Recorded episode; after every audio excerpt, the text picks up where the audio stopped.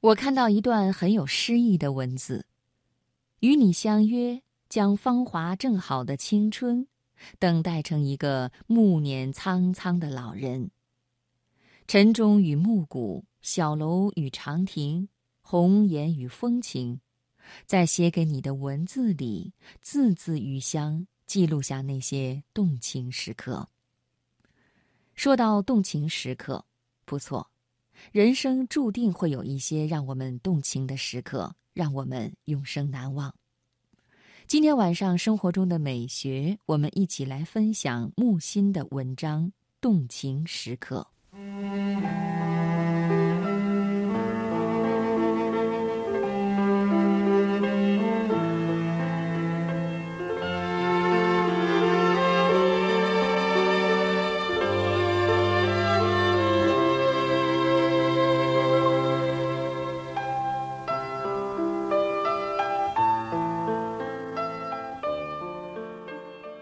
爱情亦三种境界耳：少年出乎好奇，青年在于审美，中年归向求知，老之将至，义无反顾。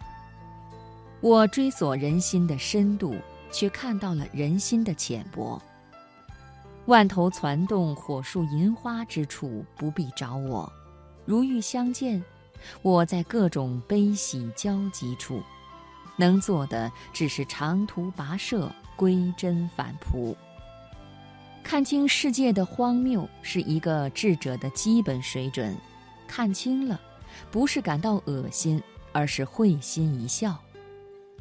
无知的人总是薄情的，无知的本质就是薄情。一个爱我的人，如果爱的讲话结结巴巴、语无伦次，我就知道他爱我。悲伤有很多种，能加以抑制的悲伤未必称得上悲伤。常以为人是一种容器，盛着快乐，盛着悲哀。但人不是容器，人是导管儿，快乐流过，悲哀流过，导管儿只是导管儿，各种快乐、悲哀流过，一直到死，导管儿才空了。疯子就是导管的淤塞和破裂。没有比粥更温柔的了。念无毕生流离红尘，就找不到一个似粥温柔的人。从未见过一只鹰飞下来，蹲在地上看蚂蚁搬家。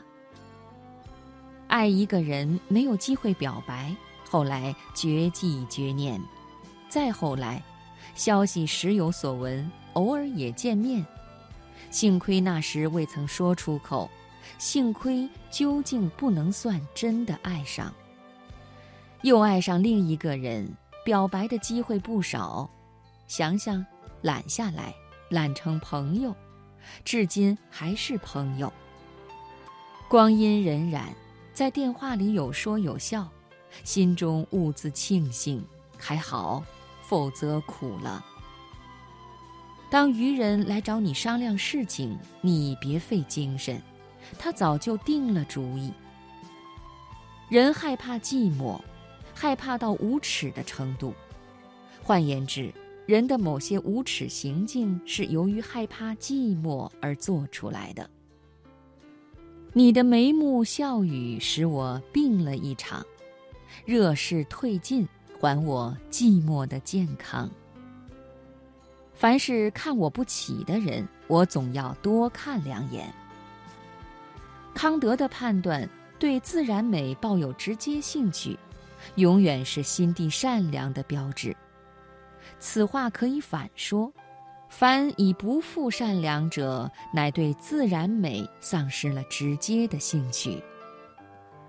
始终不肯背叛自己的人，虽然吃了很多苦头，最终却可以笑着。